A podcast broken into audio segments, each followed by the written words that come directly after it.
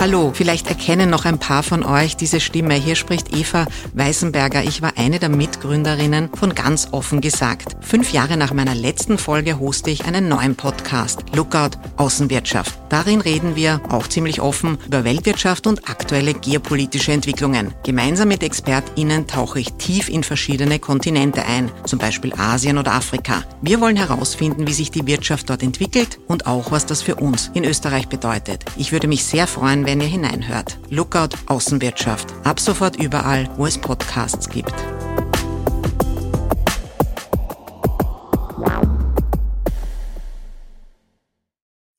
Du bist nicht unkollegial, wenn du einen Dienst nicht übernimmst, sondern ich finde, dass die, die ständig die Dienste übernehmen und denen noch hinterherhecheln, das ist die Unkollegialität. Weil wenn du denen da oben unter Anführungszeichen immer wieder vormachst, dass wir es eh irgendwie schaffen, dann sehen die ja auch keinen Handlungsbedarf mehr. Nur, dass wir das eben nur irgendwie schaffen und dabei unglaublich viel auf der Strecke bleibt, nämlich wir selber und auch der Patient, das sieht dann wieder niemand.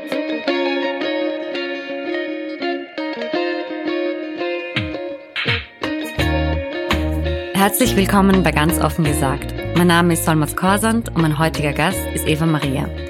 Sie ist seit zehn Jahren Krankenschwester in Wien, davon zwei Jahre auf Intensivstationen in verschiedenen Spitälern.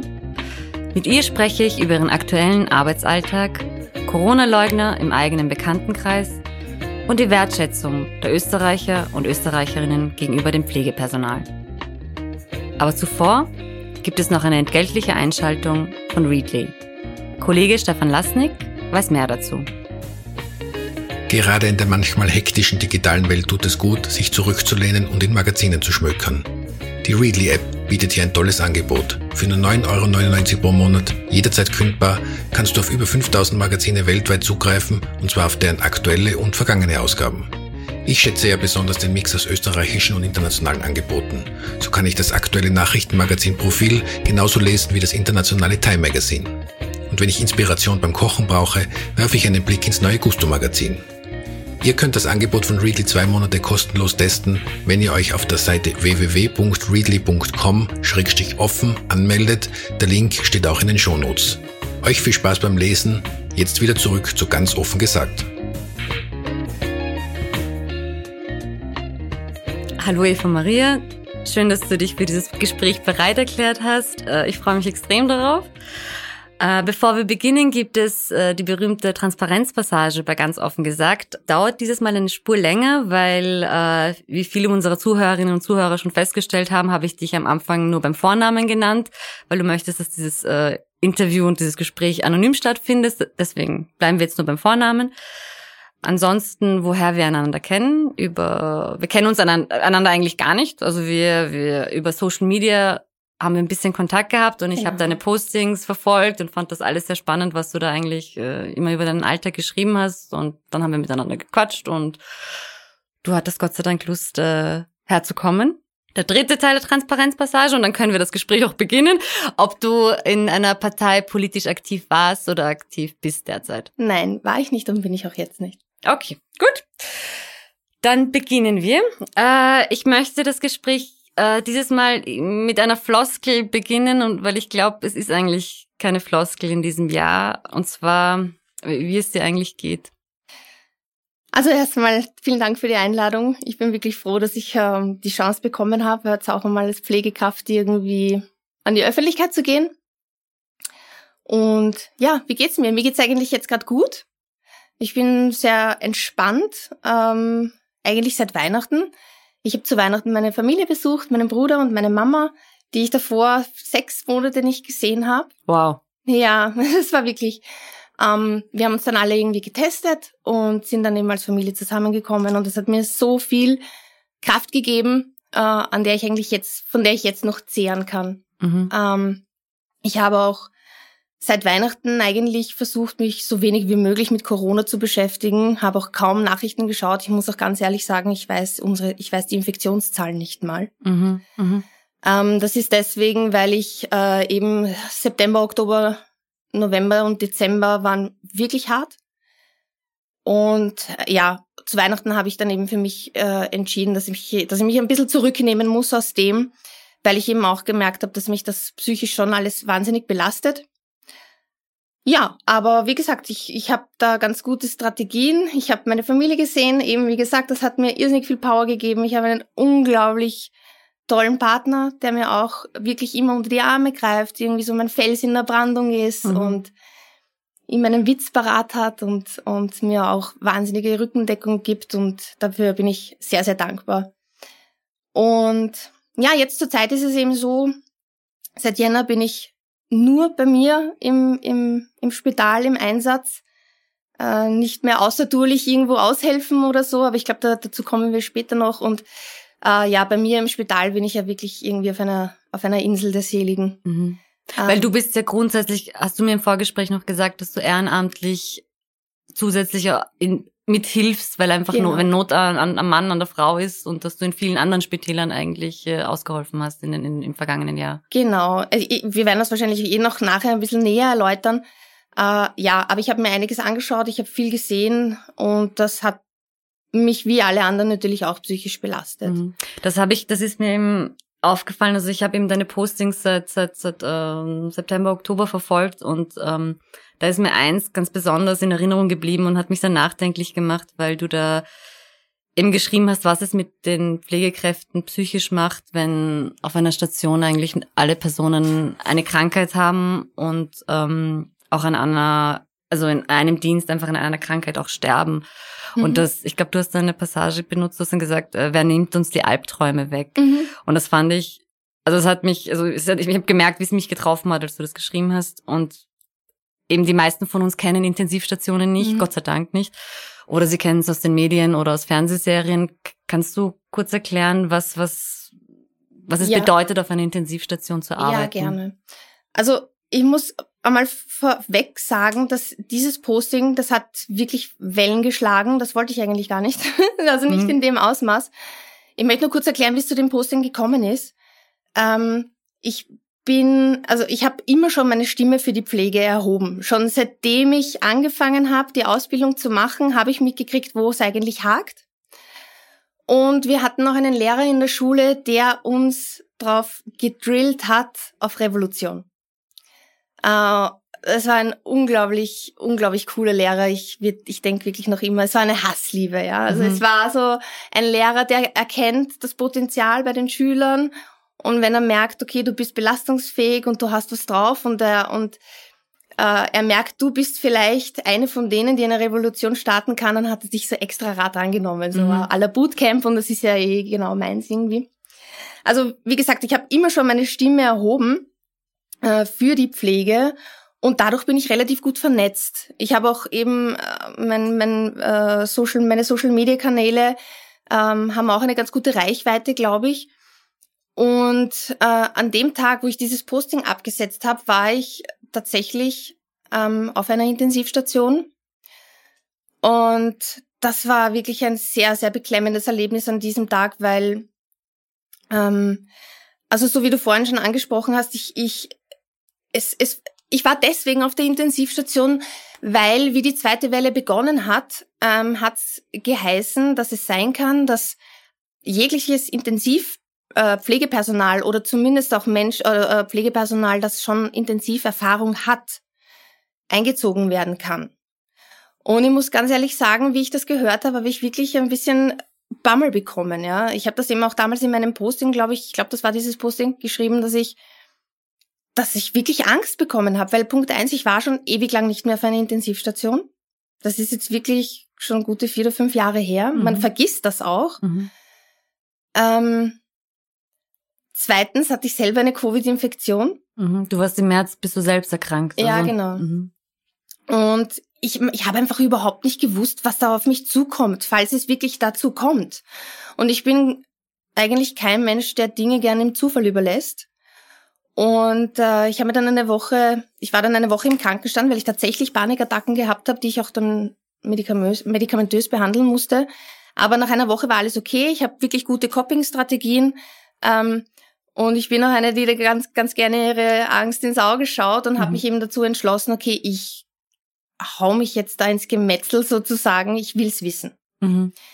Und ähm, Kannst du kurz nur sagen, was man als Intensivkrankenpflegerin auf einer Intensivstation können muss oder wie lange die, die Ausbildung dauert? Weil das ist ja, Ja. eine ganz eigene, Ja, genau. ein ganz eigener Kosmos eigentlich. Genau. Also ich war dann eben dort, um, um das alles wieder aufzufrischen, um die Bilder wieder zu sehen, habe äh, viel geredet mit den Kollegen.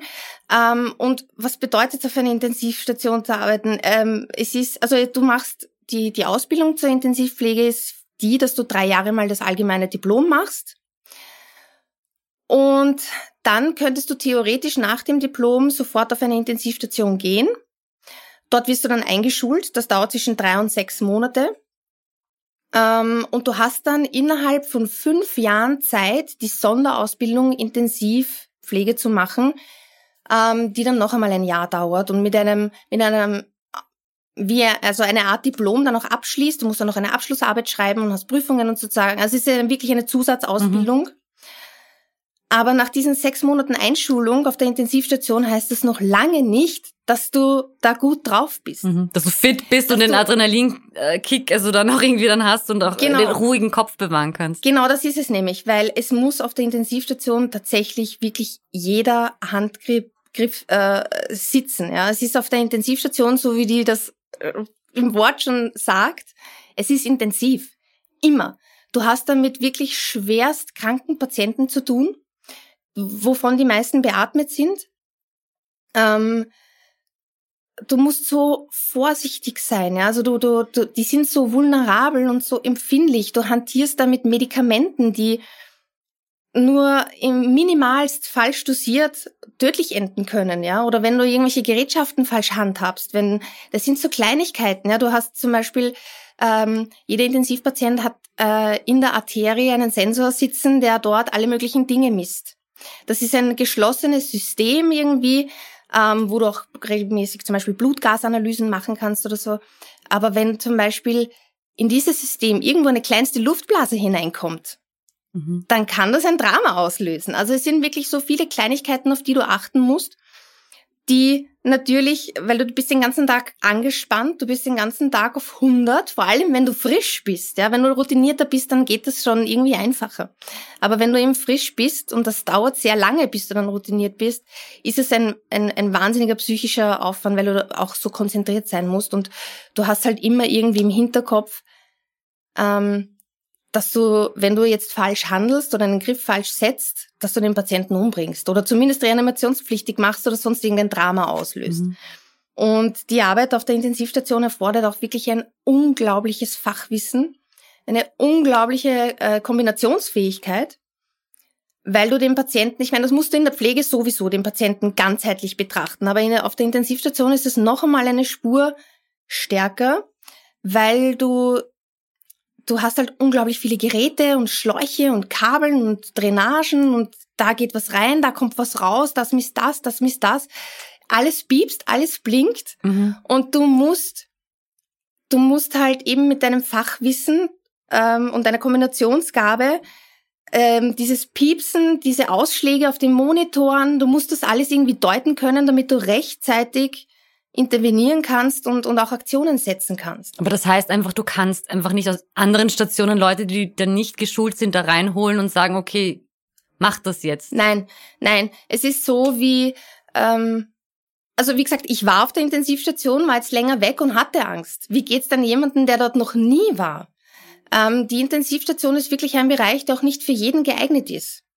Ähm, weil eben dieser psychische Druck, jemanden mit einem falschen Handgriff umbringen zu können, das ist schon etwas, das, das belastet einen.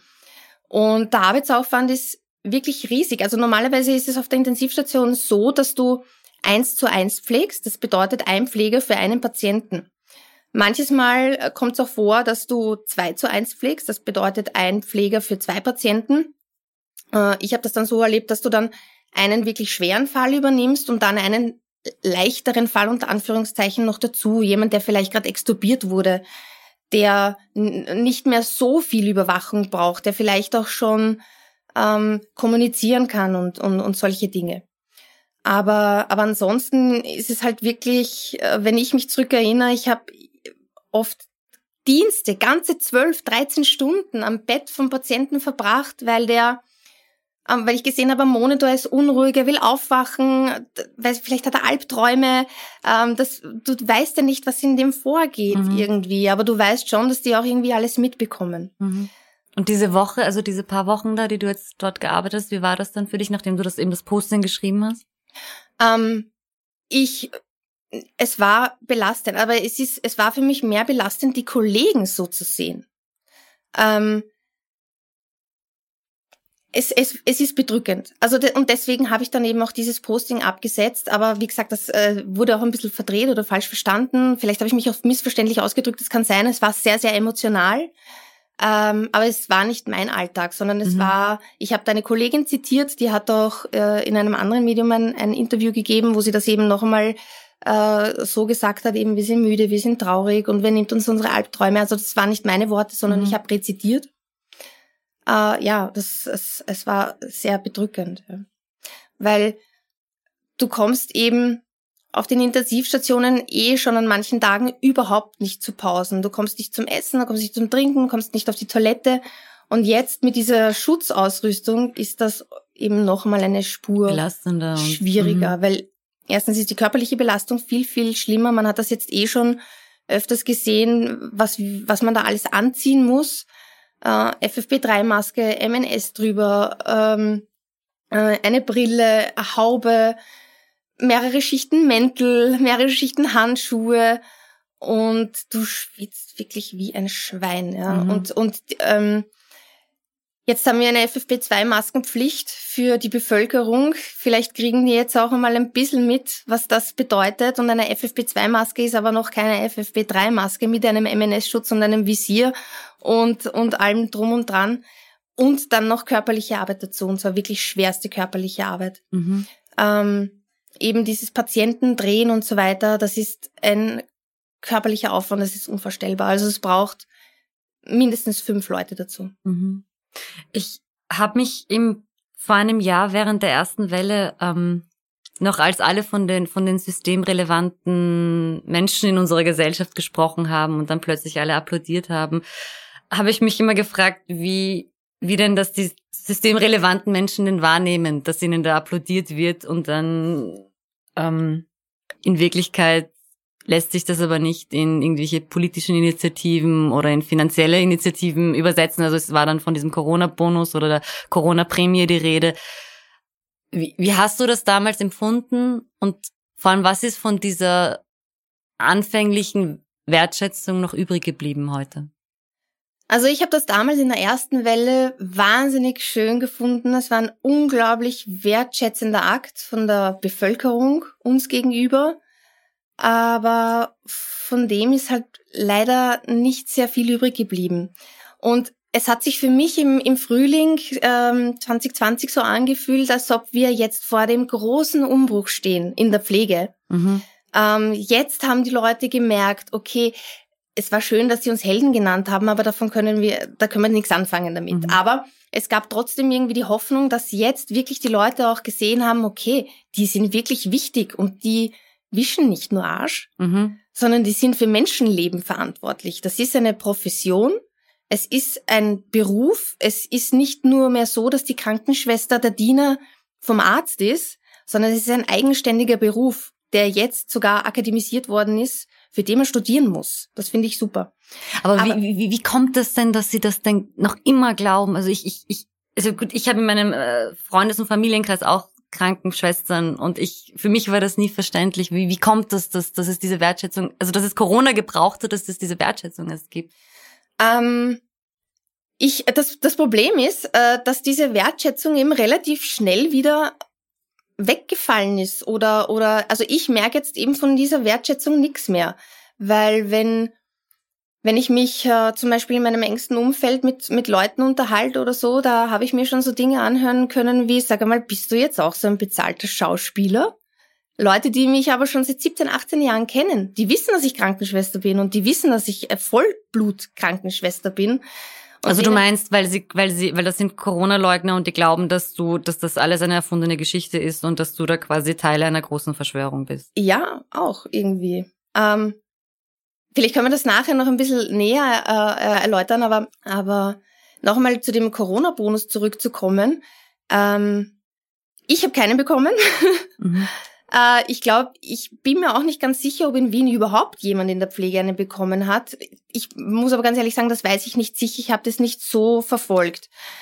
Aber ich, ich glaube auch, dass das sehr viel mit dem, mit dem Träger, mit dem Spitalsträger zu tun hat, wer was bekommen hat. Aber was ich weiß, ist, dass andere systemrelevante Berufe das bekommen haben.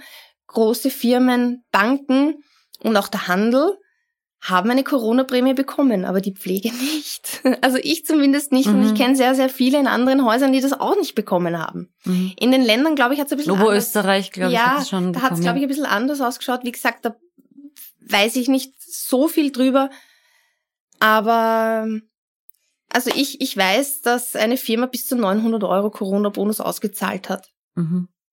Ich habe mir nämlich auch noch gedacht, weil eine Kollegin von dir hat das nämlich auch noch geschrieben, dass ähm, eben trotz aller Systemrelevanz und Klatscherei wurde den Pflegeberufen sinnbildlich ins Gesicht gespuckt, hat mhm. sie geschrieben. Und zwar nicht von der Politik und den Experten, sondern von den, von den Leuten, weil sich genau. jetzt plötzlich jeder als Experte berufen gefühlt hat und sich weder an die Abstandsregeln gehalten hat, noch an die Maskenpflicht, noch an irgendetwas. Und sie hat das, ich fand, sie hat das äh, sehr eindrücklich beschrieben, dass dieses Verharmlosen halt natürlich ihren Job extrem erschwert hat. Ja. Und sie sagt dann, ähm, dieses, diese Verharmlosung durch die Bevölkerung hat dazu geführt, dass Teile dieser auf sämtliche Maßnahmen, pardon, geschissen haben, was dazu führte, dass die Pflegepersonen unter Dauerbelastung standen, weil immer mehr Kranke kamen. Ja.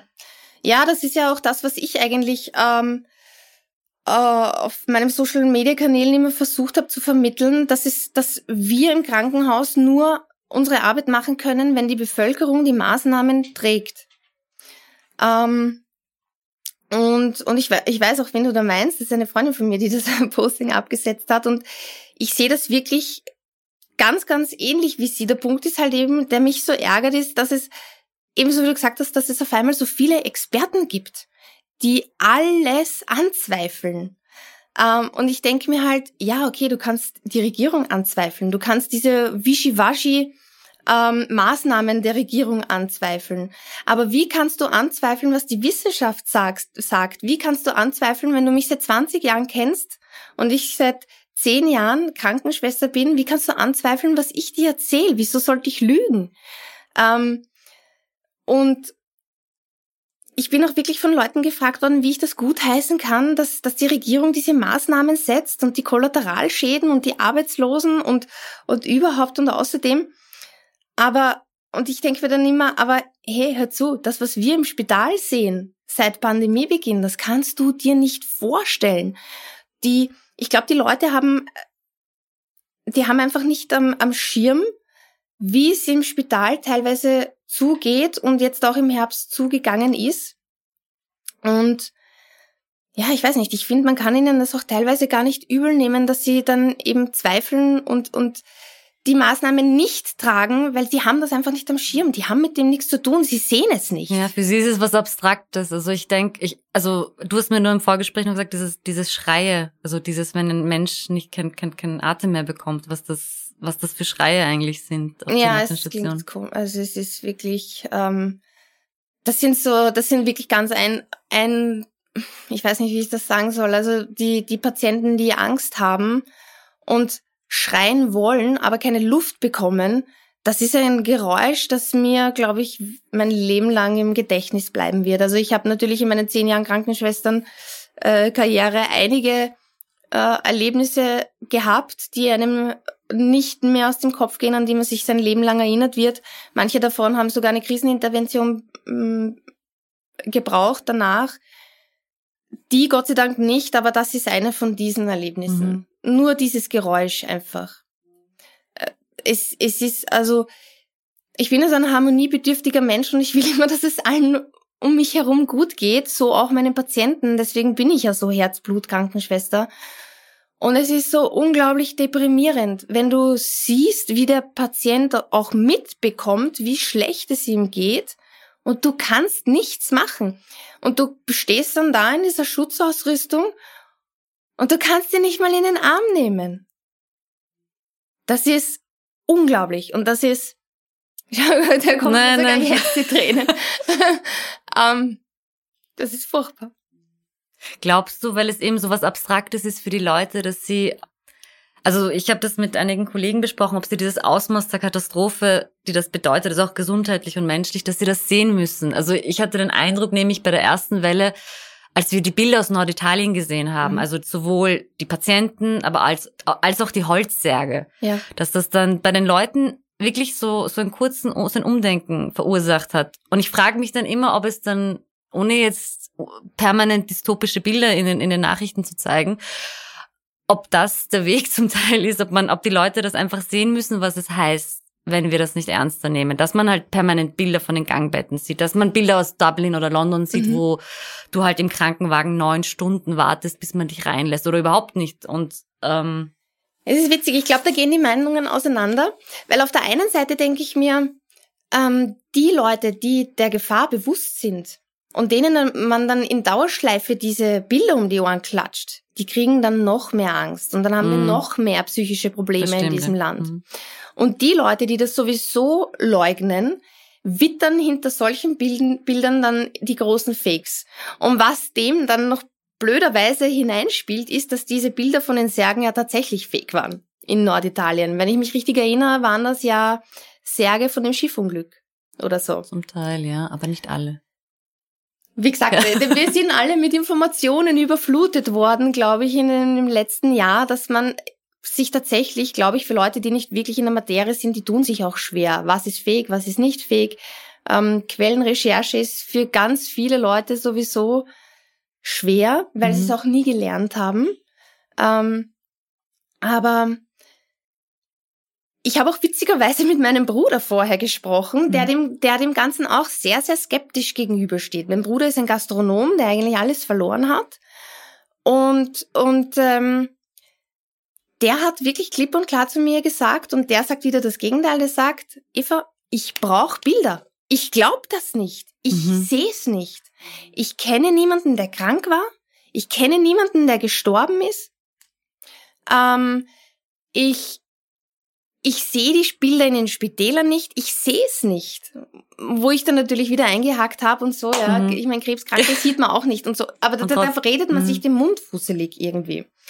Ich glaube, dass man dem Ganzen wirklich nur gegenübertreten kann mit Aufklärung, Aufklärung, Aufklärung. Und das ist ja das eigentlich, was ich jetzt schon seit über einem Jahr über Social Media versuche. Mhm.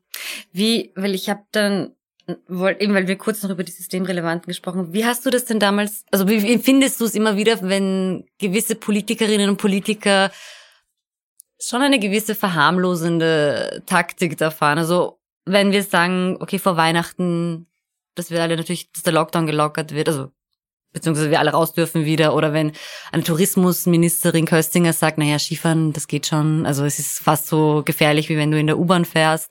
Und dann gerade zu einem Peak, also wo, wo, wo es fast keine Intensivbetten mehr in ja, Österreich gab. Ja. Also wie, wie empfindest du das dann? Also ich, ich verstehe das nicht. Also das ist halt auch so. Ist, dieses Messer hat, glaube ich, auch zwei Schneiden, weil auf der einen Seite habe ich mich auch schon in vielen Facebook-Postings über die Regierung beschwert, über diese Wischiwaschi-Maßnahmen und dass die Leute nicht mehr auf die Regierung hören sollen, sondern ihren eigenen Kopf einschalten. Wir wissen mittlerweile, glaube ich, alle, wie, wie Virus funktioniert und wie die Pandemie funktioniert, wie wir sie eindämmen könnten.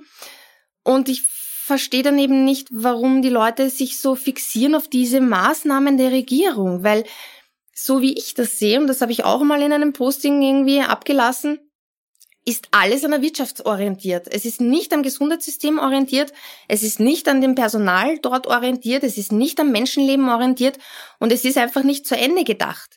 Es geht ja nicht nur um die Akutsituation in den Spitälern, um die um die Intensivbetten oder andere äh, Spitalskapazitäten. Es geht ja mittlerweile auch darum, und das wissen wir, dass die Leute oder viele Menschen, die als genesen gelten, einfach noch lange nicht gesund sind. Das sind Menschen, die aus diesem kaputten, aus diesem sowieso kaputten System rausfallen. Und man weiß jetzt noch nicht, wie lange. Das sind teilweise Patienten dabei, wo es jetzt im Moment so ausschaut, als ob die in ihrem Leben nie wieder arbeiten gehen können. Und da sind auch teilweise Leute unter 30 dabei. Und wenn, wenn wir jetzt, ähm, das verstehe ich ja sowieso nicht, dass die Leute an diesem System noch immer weiter festhalten, über das sich eigentlich jeder ständig beschwert. aber wenn wir jetzt dieses System am Leben erhalten wollen, dann sollten wir auch wirklich schauen, dass wir mit möglichst vielen gesunden Menschen und lebenden Menschen vor allem aus dieser Pandemie irgendwie rauskommen. Und, und ich finde, die Pandemie hat doch wirklich schön gezeigt, ähm, dass wir eine extrem egoistische Gesellschaft sind. Also die Leute und die Politiker fachern das an oder feuern das an, ähm, dass, äh, dass diese Konsumgesellschaft einfach am Leben erhalten wird. Und das verstehe ich einfach nicht. Ich verstehe nicht, dass es so schwer ist, sich in einer globalen, weltweiten Pandemie in einem Land wie Österreich oder in Europa, wo wir alles haben, eigentlich, ja, natürlich gibt es Ausnahmen, aber im Prinzip hat jeder von uns irgendwie ein Dach über dem Kopf, und zwar ein warmes zu Hause. Wir haben fließend Wasser, wir haben genug zu essen. Ähm, bei uns haben alle Lebensmittelläden offen. Äh, wir haben Fernseher, wir haben Radio, wir haben Playstations, wir haben alles, wir haben medizinische Versorgung. Ich verstehe nicht, dass man es dann nicht schafft, einfach mal die Füße stillzuhalten. Auch man könnte das Ganze auch irgendwie positiv sehen und und einmal für sich sein Leben reflektieren, innehalten, zu mhm. sich kommen. Aber nein, wir vergleichen es bitte mit äh, Kriegsschauplätzen und mit Flüchtlingsschicksalen. Also dafür. das ist unfassbar, wirklich. Also Nein, also ich, ich verstehe einfach nicht, was es in, in so einer brenzlichen Situation äh, noch an, was ich dann noch an materiellen Dingen erwerben muss, ja, so mhm. wie zu Weihnachten oder so. Ähm, und dass die Maßnahmen immer an irgendwelchen Feiertagen und, und, und ähm, Ferien angepasst werden. Was mhm. ist denn mhm. das für ein Unsinn? Mhm. Äh, das Virus weiß nicht, wann wir Ferien haben und wann wir Feiertage haben. Das ist dem ziemlich wurscht. Ähm, so ist es dann passiert, dass wir dem, dem Virus Zeit gelassen haben, um Platz zu zirkulieren und jetzt müssen wir uns halt mit Mutationen rumschlagen. Das ist unsere eigene Schuld. Und ja, wie gesagt, ich verstehe es einfach nicht, dass die Leute dann in Scharen äh, zu Weihnachten, also ich bin zu Weihnachten, ich, mein Arbeitsweg ist über die Marie-Hilfe-Straße, ich fahre da mit dem 13a drüber und sehe, habe halt dann gesehen, was da los ist und ich verstehe es nicht. Also ich würde mich ja, die, man muss doch jetzt schon langsam realisiert haben, dass man sich selbst in Gefahr begibt, wenn man sich in Menschenansammlungen schmeißt. Aber fühlst du dich dann als Krankenschwester verarscht? Natürlich. Auf, auf der einen Seite, aber ich bin halt die Krankenschwester. Ich bin die, der das ja mehr oder weniger äh, zustößt, wenn man das jetzt so sagen möchte.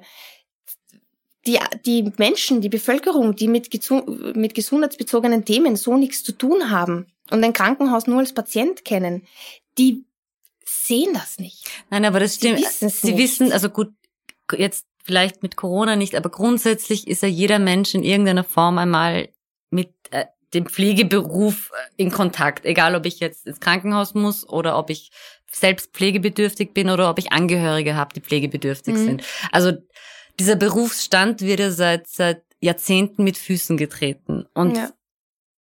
ich frage mich, also da komme ich schließe ich wieder an die, an die Frage, an die ich schon vorher gestellt habe, warum es auch in unserer Gesellschaft immer noch nicht so weit ist, dass wir diesem Beruf mehr Anerkennung geben. Also ich glaube, das Einstiegsgehalt für, für diplomiertes Pflegepersonal ist zwischen 26.000 bis 28.000 im Jahr. Mhm. Und nach 42 Jahren, glaube ich, nach 35 Jahren, Entschuldigung, ist es, glaube ich, für 42.000 im Jahr brutto.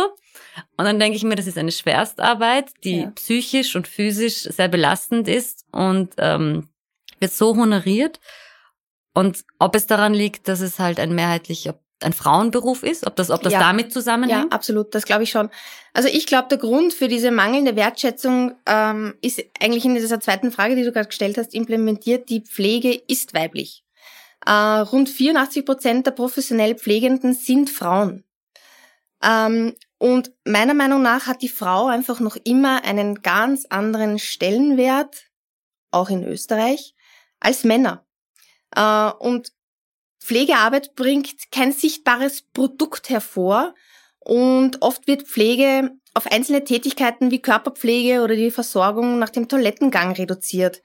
Ähm, dafür muss man auch nicht wirklich was können, aber, aber Pflege ist, ist so viel mehr. Ich habe das vorher schon gesagt, dass wir den Patienten so ganzheitlich betrachten müssen. Es ist, es ist eben so viel mehr, weil äh, da geht es nicht unbedingt nur um diese ganzen medizinische, um, um, um die medizinischen Tätigkeiten, um das medizinische Fachwissen, wie, äh, weiß nicht, Spritzen geben, Infusionen anhängen. Äh, als Pflegerin gebe ich nicht nur einfach diese Spritze, sondern während ich diese Spritze gebe, scanne ich dem, den Patienten komplett durch, von, von oben bis unten. Mir fallen verschiedene Dinge auf, wie die Haut, die Schleimhäute, ist die Durchblutung in Ordnung, ist der Patient dehydriert, ähm, wie klingt die Atmung, höre ich irgendwie was Atypisches? Und wenn ja, warum, muss ich eine Intervention setzen?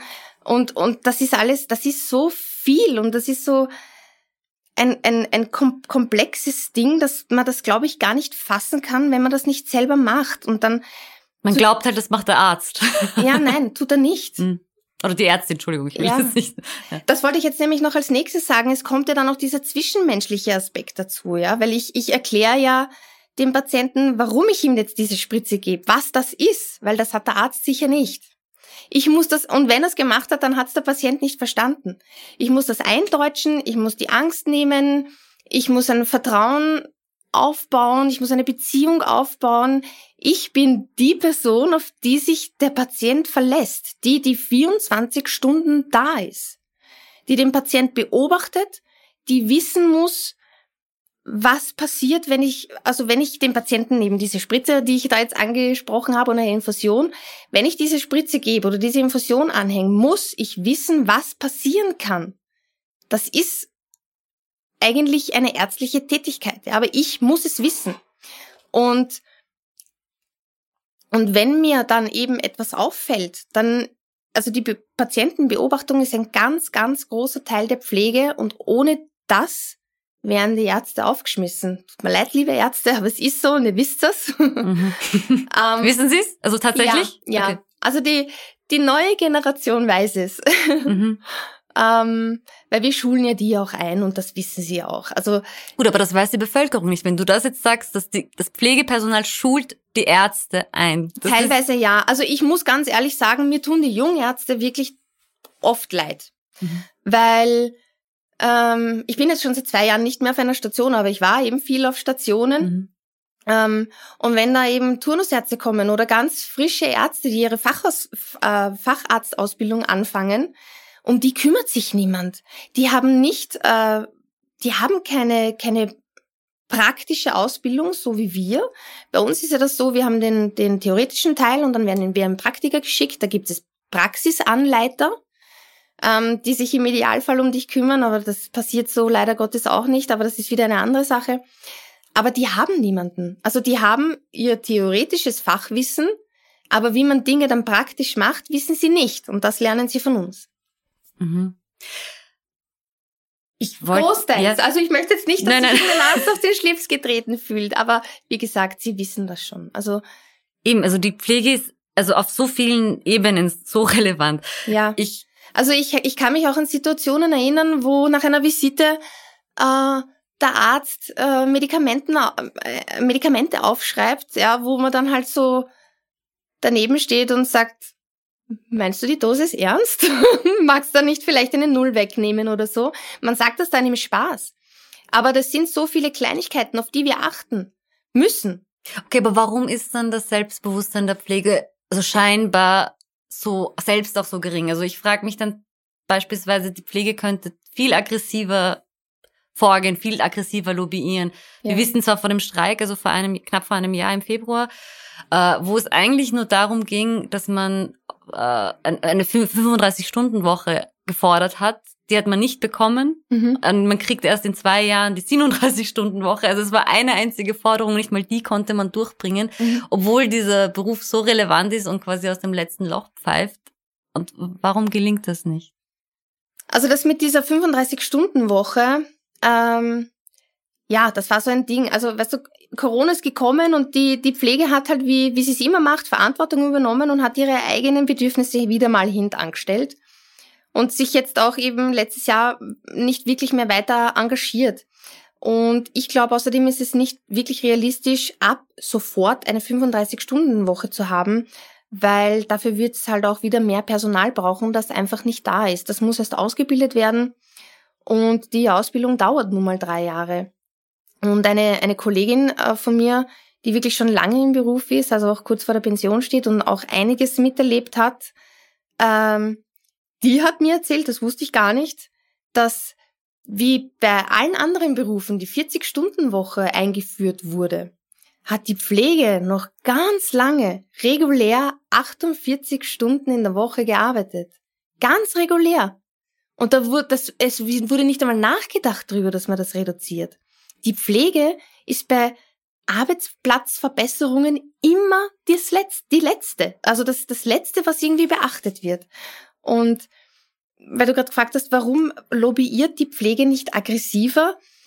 Wir haben vorher gesagt, dass die Pflege weiblich ist und Frauen sind nicht aggressiv. Also zumindest nicht in der Form, wie wir das vielleicht brauchen würden.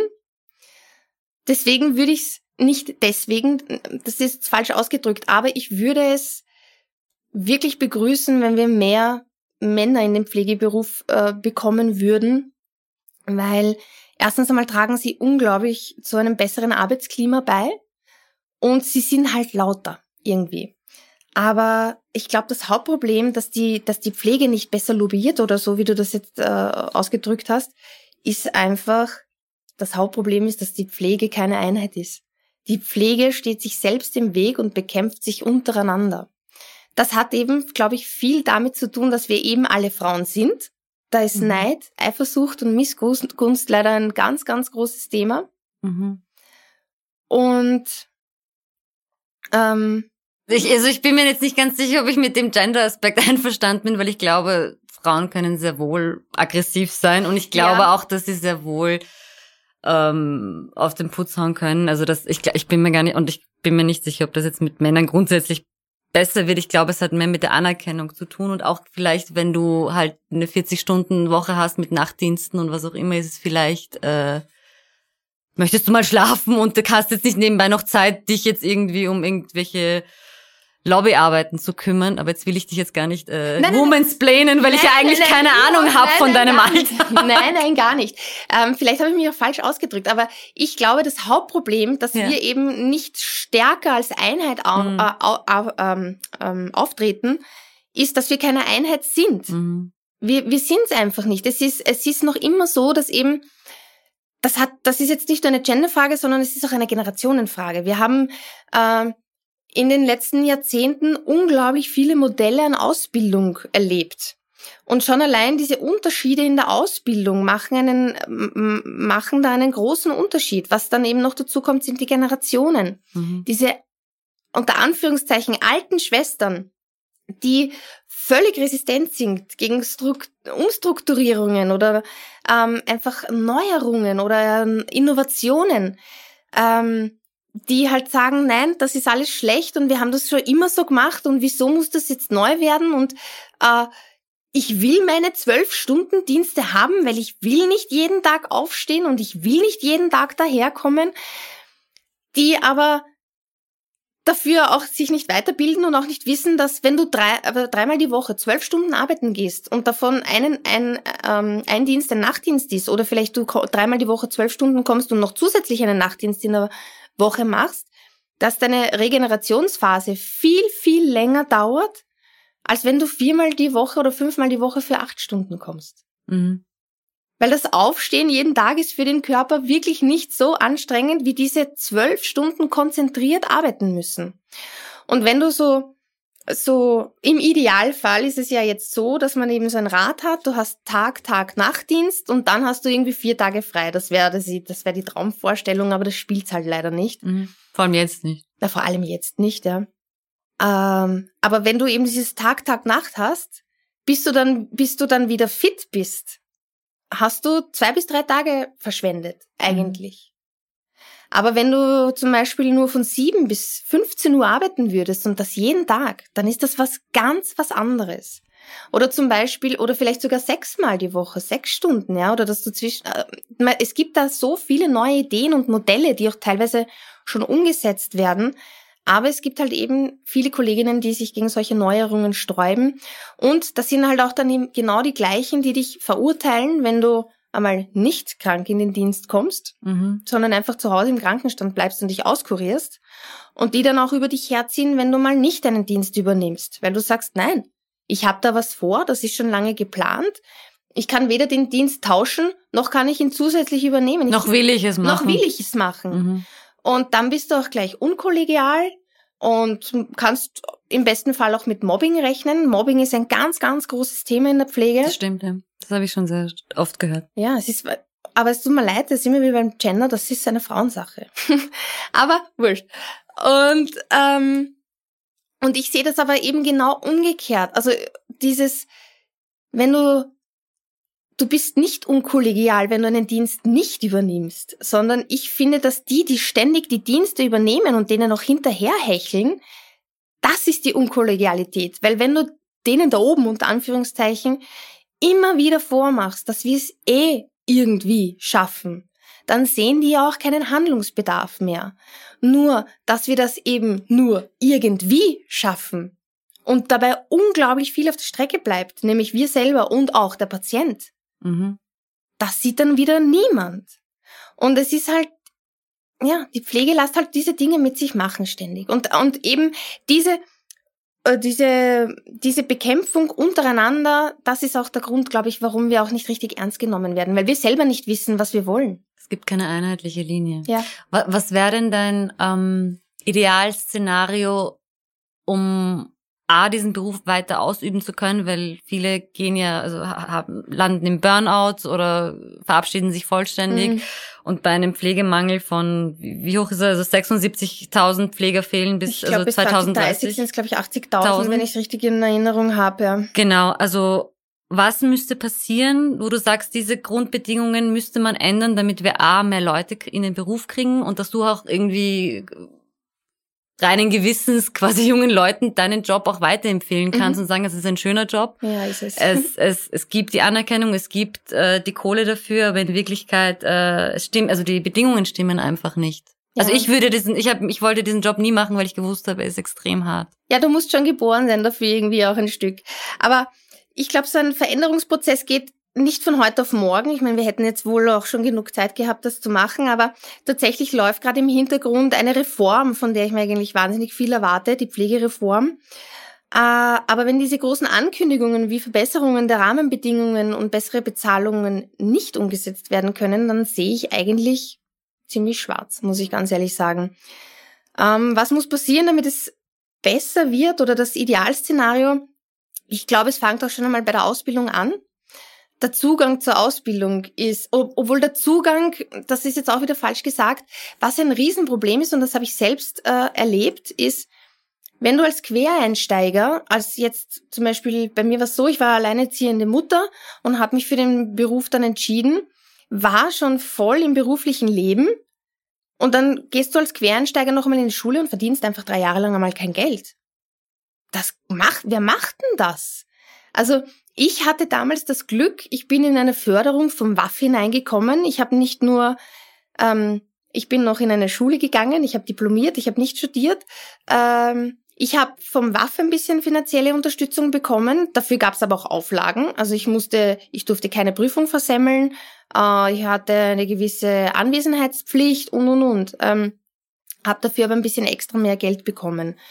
Ähm, Ansonsten, also meine, meine Schulkollegen, die nicht in diesem Programm drinnen waren, die haben ein Taschengeld bekommen. Das war, wenn ich mich richtig erinnere, im dritten Ausbildungsjahr 700 Euro. Mhm. Was mache ich als alleinerziehende Mutter mit 700 Euro?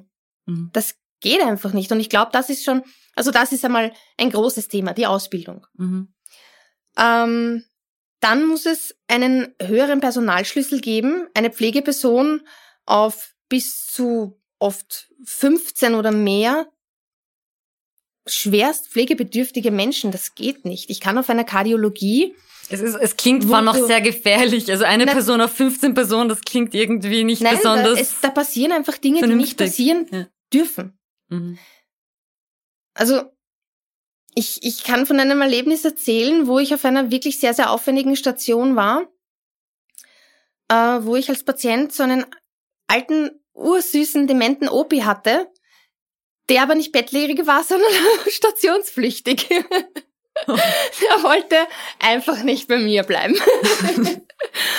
Und ähm, man hat dann halt so gewisse Hilfsmittel. Ja. Man hat dann Sensormatten, die man vors Bett legt, damit man weiß, wenn er aufsteht, dann läutet, dann schrillt ein Alarm und so. Aber da ist mir eben sowas passiert und das hat, da ist meine Welt zusammengebrochen für mich ich habe äh, äh, reanimiert, also ich war bei einem bei einer Reanimation, war voll im Einsatz und habe den OP nicht beachtet. Und auf einmal ist irgendwie die Polizei neben mir gestanden mit dem OP, den sie oft auf, der Straße irgendwie gefunden haben. haben. Okay. Und das sind halt Dinge, wo du dir denkst, das geht nicht, dass sowas, dass ich meine mir und überhaupt, dass sowas passiert. Aber sowas passiert. Es passiert auch viel in Pflegeheimen und so weiter. Aber das sind einfach Dinge, glaube ich, die man vermeiden könnte, wenn wir einfach mehr Personal wären. Weil wieso muss ich ähm, zu einer Reanimation laufen auf eine, äh, auf eine, in eine Abteilung, wo eigentlich eh auch andere Leute sind? Und meine Station dafür verlassen. Mhm. Und deine äh, halt von deine Patienten dann auch dadurch vernachlässigen. Ja, irgendwie. Mhm. Aber ich meine, das war jetzt eine ganz spezielle äh, Situation. Mhm. Aber, aber, du meinst, okay, so, ähm, also diese Ausbildungsgeschichte, dann mehr, der Personalschlüssel mehr, mehr muss ein anderer sein. Äh, da gehört für mich, glaube ich, auch die Personalbedarfsrechnung her, die irgendwie umstrukturiert werden muss, weil das ist alles sehr starr. Und äh, wenn du die Personalbedarfsrechnung äh, jetzt, so wie sie jetzt ist, hernimmst, ist es halt so, dass jetzt ganz grob gesagt, dass auf einer Augenstation die ja wirklich vom Pflegeaufwand ein ganz ein anderer ist als eine Kardiologie, der gleiche Personalschlüssel herrscht wie von der Kardiologie. Das geht sich aber nicht aus. Das mhm. ist irgendwie, das war jetzt sehr grob gesagt. Natürlich gibt es da Feinheiten und ganz so ist es nicht. Aber das Prinzip ist es schon. Ähm, was muss es noch geben? Es muss eine Dienstplansicherheit geben. Die, die, die meisten sind für 40 Stunden angestellt und möchten einfach nicht laufend in ihrer Freizeit Zusatzdienste übernehmen oder ihre Dienste wegtauschen. Also diese Dienstplansicherheit muss es einfach geben. Ähm, dann kommt noch dazu, dass die Pflege viele Tätigkeiten übernimmt, die nicht in ihren Bereich fallen. Hauswirtschaft, Putzen, Service. Für diese Dinge muss es Hilfspersonal eingestellt, äh, muss es Hilfspersonal geben, das eingestellt wird, weil ja, der Rechtsanwalt. Das hätte eigentlich aber seit 2015 schon längst geändert werden sollen, nicht? Also mit den Pflegeassistenten, eigentlich mit den ja. Stationssekretären. Genau, aber das, es dauert alles so lange, um das irgendwie zu implementieren. Und jetzt mit dieser Pflegefachassistenz, von der ich wahnsinnig viel halte, weil das ist wirklich unsere Unterstützung, die mhm. Pflegefachassistenz. Aber damit die wirklich gut implementiert werden können in den Spitalsalltag, braucht es jetzt doch endlich mal eine klare Kompetenzaufteilung. Mhm. Keiner weiß, bis wohin geht meine Kompetenz wo endet meine, wo, also Pflegefachassistenz, bis wohin geht meine Kompetenz, ab wann muss die Diplomierte? Oder umgekehrt, ich als Diplomierte, was kann ich delegieren? Was mhm. ganz, ganz wichtig ist. Und ich glaube, das ist auch ein großes Problem in der Pflege, dass viele dieses Help-Syndrom haben und sich einfach nichts delegieren trauen. Sie wollen es lieber selber machen, bevor sie es wem anderen auftragen. Weil sie erstens wissen, dass es dann gut gemacht ist und zweitens, weil sie auch niemanden belasten wollen mit ihrer Arbeit, ja. Also mit diese, das sind halt alles, das ist, das sind alles so Strukturen, die so festgefahren sind, wo man einfach brechen muss. Mhm. Und das also geht, auch psychologisch. Ja, genau, auch mhm. psychologisch. Mhm. Und das wird aber jetzt in der Schule eben gemacht, äh, schön langsam. Also wir werden alle auf Revolution gedrillt. Ähm, zwei Punkte noch ganz kurz. Eine angemessene Bezahlung muss her. Äh, ich finde, dass ein Einstiegsgehalt von 3.300 äh, Euro brutto drinnen sein muss. Und dazu, diese familienunfreundlichen Dienste wie Wochenende, Nacht und so weiter müssen erhöht werden. Also die Zulagen für diese Dienste müssen erhöht werden. Und äh, Zusatztätigkeiten wie Schülerinnen anleiten, äh, neues Personal einschulen und so weiter, sowas muss im Dienstplan berücksichtigt werden. Das darf man nicht nebenbei machen. Es darf nicht passieren, dass Schüler äh, ab dem zweiten Ausbildungsjahr oder jetzt ist es ja das Semester, Entschuldigung, ähm, alleine losgeschickt werden auf der Station, ja, oder dass die, ja, das geht einfach nicht. Man kann den Schülern nicht so eine Verantwortung auftragen. Mhm, beziehungsweise es ist auch eine Mehrfachbelastung für euch, weil ihr dann Angst habt, dass der irgendwas ver, ver, verbockt ist. Natürlich, genau, ja. Da, da schließt sich dann der Kreis wieder. Ja.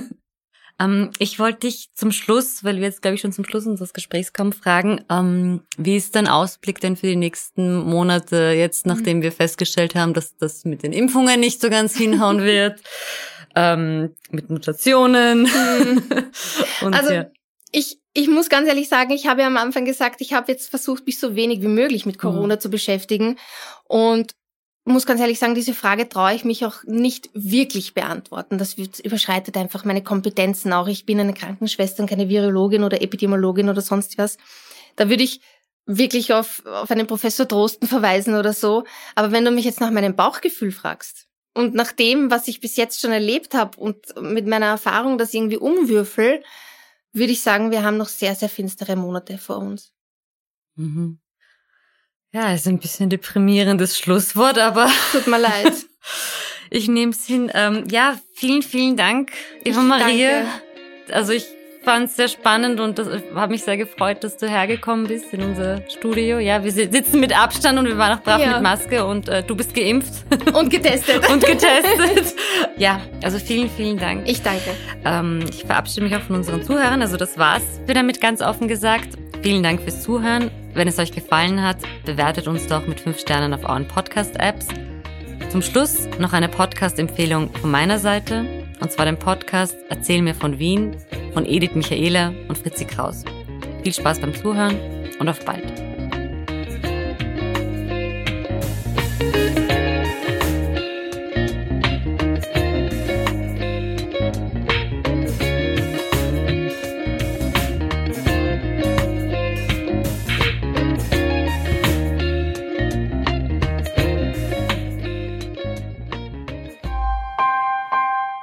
Missing Link